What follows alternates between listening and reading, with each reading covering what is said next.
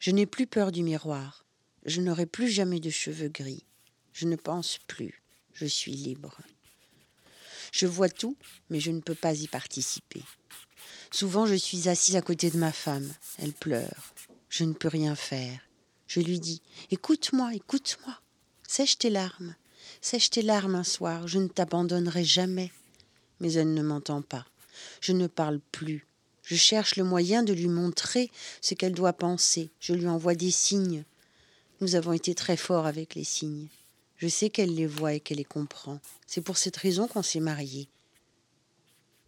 Non, c'est trop facile de dire ça. Ce serait beaucoup plus compliqué. Nous sommes plus compliqués. Les choses ont été plus compliquées, à tel point que je ne pouvais plus les gérer. J'avais peur, une angoisse profonde qui me dévorait.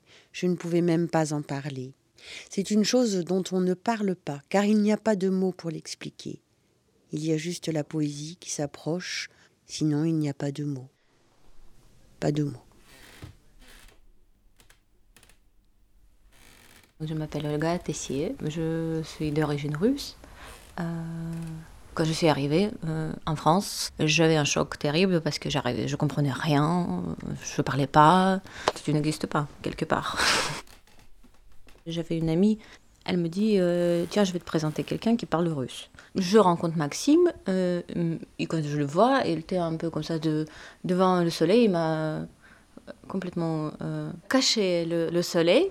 Il était assez grand et assez corpulent comme ça, euh, et il me parle en russe. Euh, je pensais que c'était un russe. On, va, on va boire un, thé, je crois. Et il me raconte sa vie. Il me raconte qu'il vivait à Moscou et à Saint-Pétersbourg. Et il dit que aussi, enfin, il raconte sa vie, il cache rien. Il dit voilà qu'il est, qu'il a une schizophrénie et qu'il est sous traitement. Euh, mais personne ne lui croit en fait. On ne dirait pas qu'il a des problèmes particuliers. Еще не шит твой наряд подвенечный, И хор в нашу честь не споет. А время торопит возница обеспеченный, И просятся кони в полет,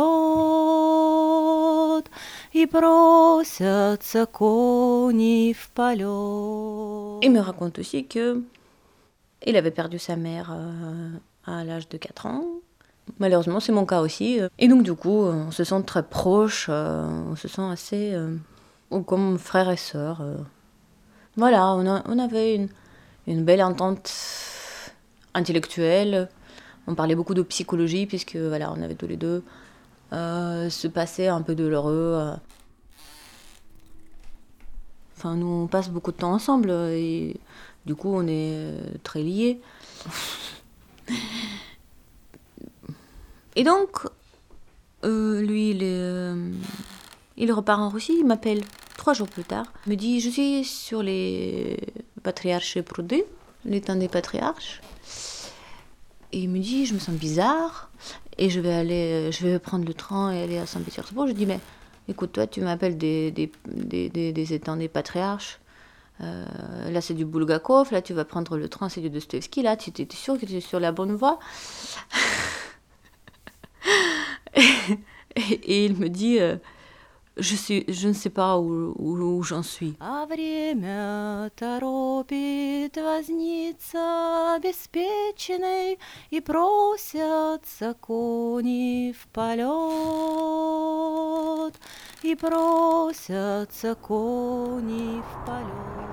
Quand il arrive à l'aéroport, il dit à son père euh, Je veux que tu m'amènes à l'hôpital psychiatrique, à Sainte-Anne. Et, moi, je me dis, est-ce que je vais le voir ou pas à l'hôpital psychiatrique euh,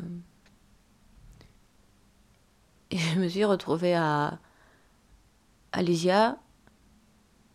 J'arrivais pas à trouver l'entrée de l'hôpital. Il pleuvait des cordes. Et j'ai fait sept fois aller-retour métro et presque l'entrée de l'hôpital parce que je ne le voyais pas. Comme ça, les allers-retours en me disant est-ce que je vais ou est-ce que je vais pas comme ça, les va-et-vient, les va-et-vient. Et finalement, je, je trouve. Et je le retrouve. Il est assez excité. Euh, il parle avec les gens. Et, euh, et puis il m'embrasse sur la bouche comme ça. И вот уже что-то сияет пред нами, но что-то погасло вдали. Но что-то погасло вдали. À un moment donné, il m'appelle, il me dit J'ai quelque chose d'important à te dire. J'arrive et il me dit euh, Est-ce que tu veux m'épouser Je dis Bah, pourquoi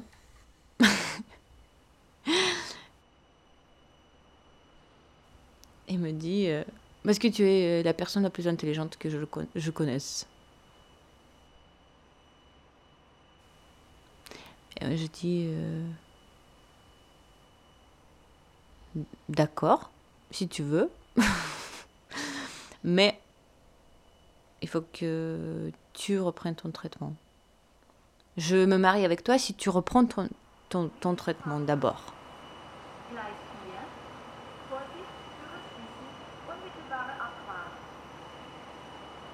C'est comme si on était le miroir l'un de l'autre. La décision, elle est, elle était évidente parce qu'en fait c'est une personne qui était comme si était évidente dans ma vie, comme si je devais euh, la rencontrer un jour. Euh, c'est comme si c'était quelque chose qui complétait ma vie. On était inséparables. il, me, il, me, suivait partout et on s'appelait tout le temps. On passait tout notre, temps ensemble. Donc c'est comme disait son père, c'est comme euh, c'est comme un, un aveugle et un handicapé. Un, handicapé montre à l'aveugle où va et l'aveugle, je sais plus ce qu'il fait. C'était la personne qui. À, qui, à qui tu es lié à vie, tu le sais quelque part, mais tu n'en as pas conscience.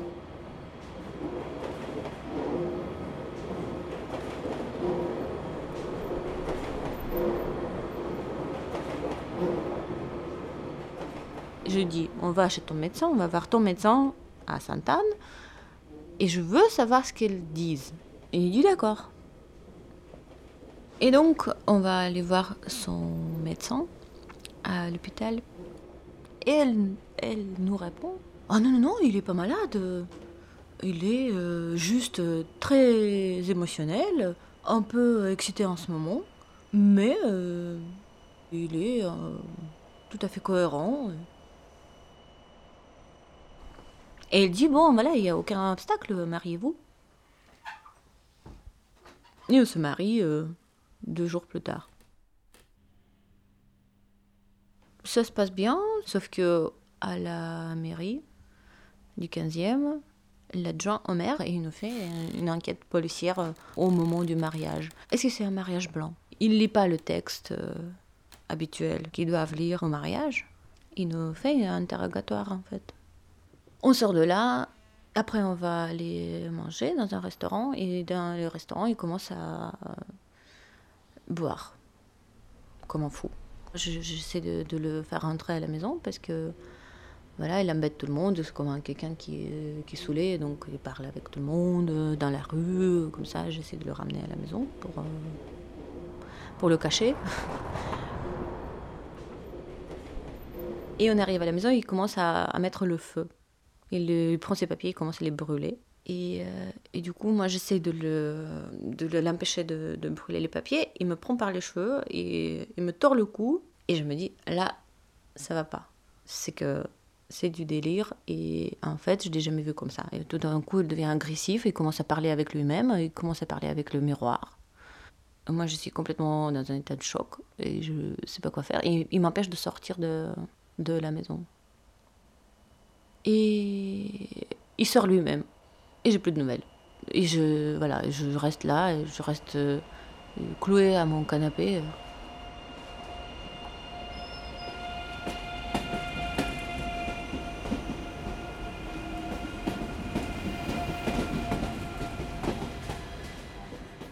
Et je me réveille le matin, je reste à la maison à attendre qu'il revienne, qu'il donne des signes.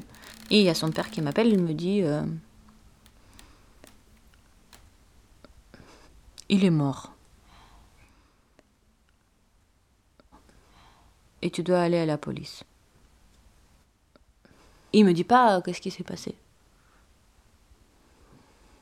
Je vais à la police et il me fait l'interrogatoire et j'apprends qu'il euh, se suicide euh, en se jetant de la tour Montparnasse.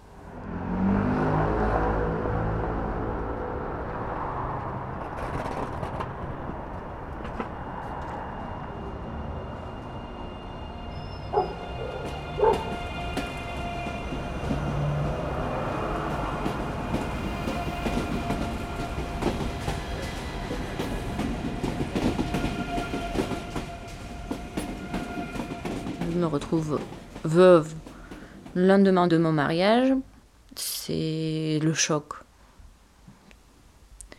C'est, je sais pas, il n'y a pas de mots pour, enfin, pour, les, pour, le pour le nommer, je crois. Et euh,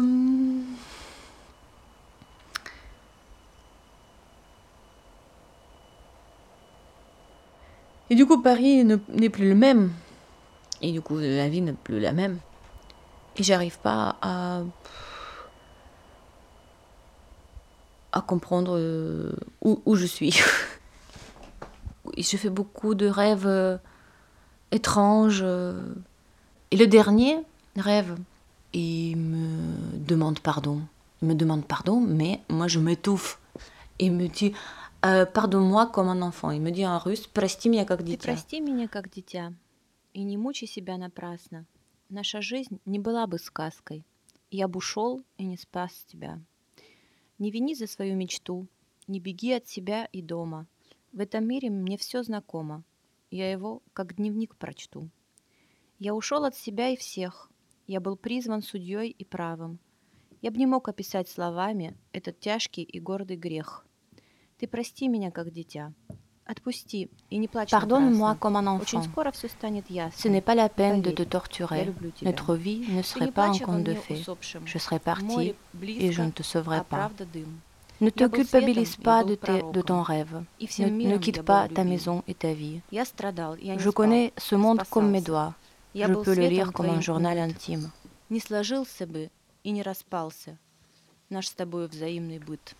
J'ai quitté moi-même mes proches quand j'étais appelé par les justes. Je ne peux pas décrire avec les mots ce péché grave et orgueilleux. Pardonne-moi comme un enfant. Laisse-moi partir et sèche tes larmes. Bientôt te sera très clair. Et crois-moi, je t'aime. Je te demande pardon. Amen. Ах, только б не смолк под дугой колокольчик, Глаза бы глядели в глаза. Глаза бы глядели в глаза. Святая наука расслышать друг друга сквозь ветер на все времена.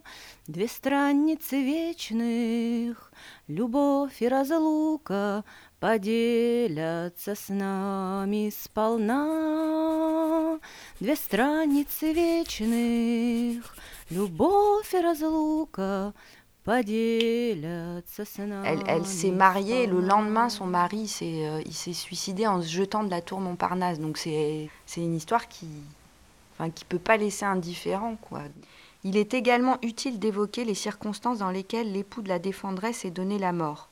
En effet, ces circonstances très particulières sont étrangement totalement éludées par le préfet de police, tant dans son arrêté préfectoral que dans son mémoire d'appel. Le jour de son mariage, soit le 23 juin 2006, celui-ci a subi une grave bouffée délirante. Quelques heures plus tard, la défendresse apprenait que son époux s'était jeté du haut de la tour Montparnasse. Ces circonstances d'une vraie violence dans lesquelles est intervenu le suicide de son époux, auquel elle a voué toute son attention et son affection pendant deux années de vie commune intense, ont rendu son deuil particulièrement long et difficile. C'est le moment où je dois renouveler mes papiers. je vais à la préfecture et me disent voilà, vous n'avez pas le droit de carte de séjour, de, de, de séjour vie privée et familiale. Vous n'avez pas, enfin voilà, vous n'avez pas assez de vie euh, commune. Et je reçois une obligation de quitter le territoire français et je commence à, euh, me dire bon voilà je vais partir revenir chez moi parce que de toute manière je ne vais pas me battre avec le système. C'est difficile à, avaler. Je m'appelle Fena Baouz et je suis avocate à Paris. J'étais à une soirée d'anniversaire d'un ami. Il était peut-être 2 ou 3 heures du matin. Et il me demande euh, ce que je fais dans la vie. Et là, je lui dis, bah, je suis avocate. Et il me fait, t'es avocate en quoi? Et euh, je lui dis, bah, je fais surtout du droit des étrangers. Et c'est là qu'il me dit, ah, mais je connais une. J'ai une copine, il lui arrive des choses horribles. Et donc, il me raconte l'histoire d'Olga. Et il me dit, euh, elle vient de recevoir une lettre de la préfecture qui lui dit qu'elle est obligée de quitter le territoire français. Et donc, en fait, elle s'apprête à partir. J'avais mon billet de retour. Euh, je commence à faire mes valises et euh, une semaine avant, euh, il y a un ami qui m'appelle à 3 heures du matin en me disant voilà, je te passe un avocat, elle va te parler. Donc j'ai au téléphone Olga et, là je lui dis oui, là je suis avec un ami à toi qui m'explique que tu as reçu une, obligation de quitter le territoire français, mais il faudrait peut-être que tu essayes de faire les recours au lieu de prendre la décision maintenant de, de repartir en Russie. Je vais au cabinet dans le 17e. Euh, je vois une fille euh, de mon âge euh, qui est très posée et qui me, me met en fait au courant de, de, ma situation. Et en fait, moi, je ne me rends pas compte de ma situation. Et donc, elle s'appelle Fena Baouz. Скажи что-нибудь, ты чего? Застеснялся? Et elle me dit, voilà, je vous promets rien, je ne peux pas vous garantir qu'on va gagner, mais il faut essayer de tenter sa chance. Et, euh, il faut se battre. Est-ce que vous êtes prête à vous battre? Parce que si vous avez un AQTF, vous êtes interdit de, d'entrer en Europe pendant 5 ans, je crois. N'importe quel pays, parce que c'est l'espace Schengen. Alors moi, quand je l'ai reçu, j'ai dit oui, c'est vrai que c'est atypique, le dossier. C'est-à-dire que ça rentre dans aucune case... Euh, juridique. Euh, enfin, moi, je garantis pas qu'on aura un, un, résultat positif. Mais par contre, il y a quand même suffisamment d'éléments à faire valoir. Ça vaut le coup de tenter euh, le, recours et puis de voir. Par contre, ça, ça, risque de durer longtemps. Je dis, il faut que déjà vous, vous soyez euh, suffisamment motivé et puis que vous sachiez que ça, ça peut être long. Que... Par contre, si vous décidez de, de faire le recours, vous ne pourrez pas rentrer en Russie pour arranger euh, vos affaires, quoi. Vous allez être obligé de rester en France et vous battre et ça, ça va être difficile, ça je vous le cache pas, mais il faut prendre la décision vous. Pour moi, je vais pas forcément euh, euh, l'habitude de me battre quelque part.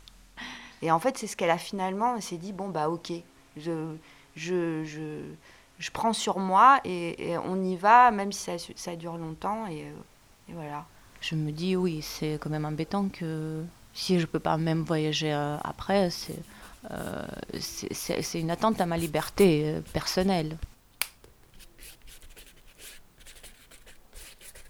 Quand elle est venue me voir, je lui ai demandé de me raconter toute son histoire. Comment elle a rencontré Maxime, de me raconter sa maladie, de me raconter enfin, tout, tout toute sa relation avec lui et toutes les difficultés qu'elle avait, elle, à cause de la maladie c'était pertinent parce que en fait, j'avais pas de preuves dans le dossier de leur vie commune. J'ai commencé à faire de la peinture parce que j'avais tellement d'émotions. Euh, je sortais pratiquement pas plus de chez moi. C'est dur euh, d'être dans une situation irrégulière parce que c'est quand même euh, dangereux. Tu peux pas forcément sortir où tu veux parce que si la police t'arrête, voilà, euh, tu, peux aller en rétention, même s'ils ne peuvent pas te renvoyer dans ton pays, mais tu peux aller en rétention. En tant que femme, euh, euh, tu peux pas aller en rétention. voilà.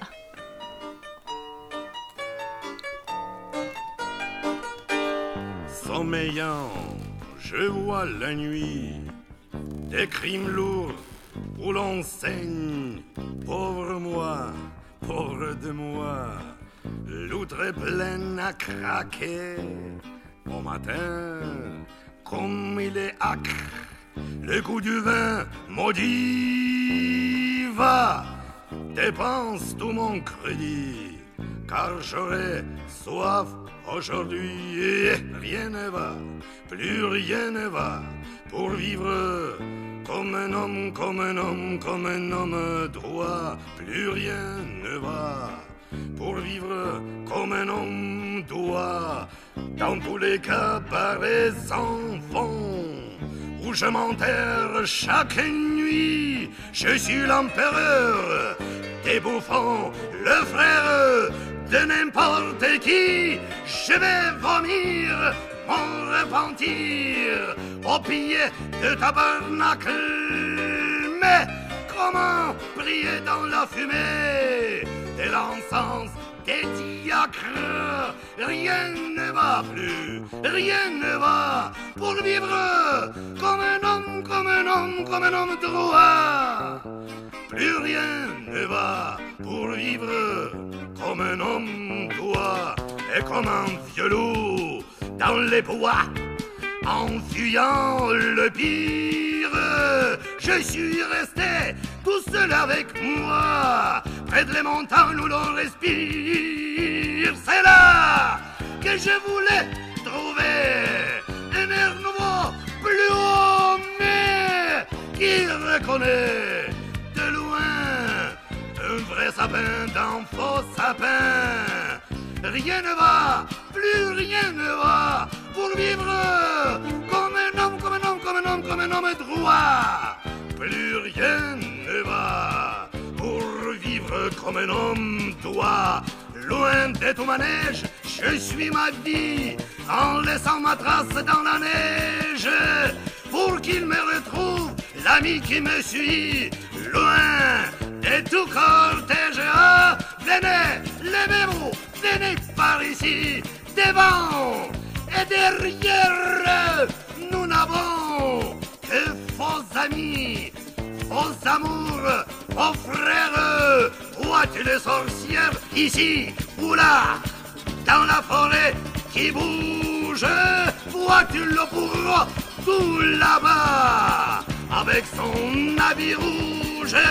Plus rien ne va ici déjà sur mon chemin de terre mais j'ai bien peur que l'au-delà ressemble à un enfer.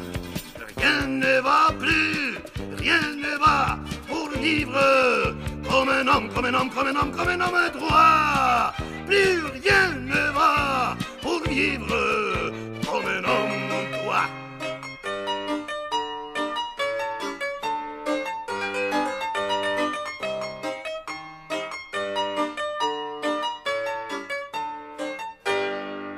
fin de l'année 2009, moi, je déménageais dans le 15e, à quelques rues de, de, l'endroit où habitait Olga. Et donc là, j'ai fait une, une pendaison de crémaillère et, euh, et je me suis dit que j'allais l'inviter à ma pendaison de crémaillère. Mais c'est parce que même quand euh, elle venait me voir pendant la, procédure euh, devant le tribunal, en fait, j'avais l'impression que j'avais... Enfin, je m'identifiais beaucoup à elle. C'était bizarre, c'était...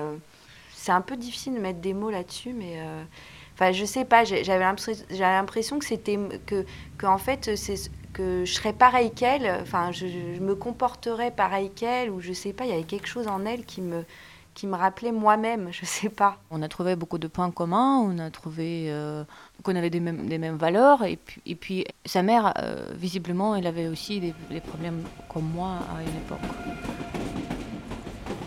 Le jugement du tribunal administratif de Paris a annulé la décision de, de- du préfet de, qui obligeait euh, Olga à quitter le territoire français et a ordonné à l'administration de lui délivrer un titre de séjour vie privée et familiale. La décision était telle qu'on avait euh, raison, que la préfecture avait tort, et donc du coup, on, on gagne le premier procès. Mais c'est pas fini.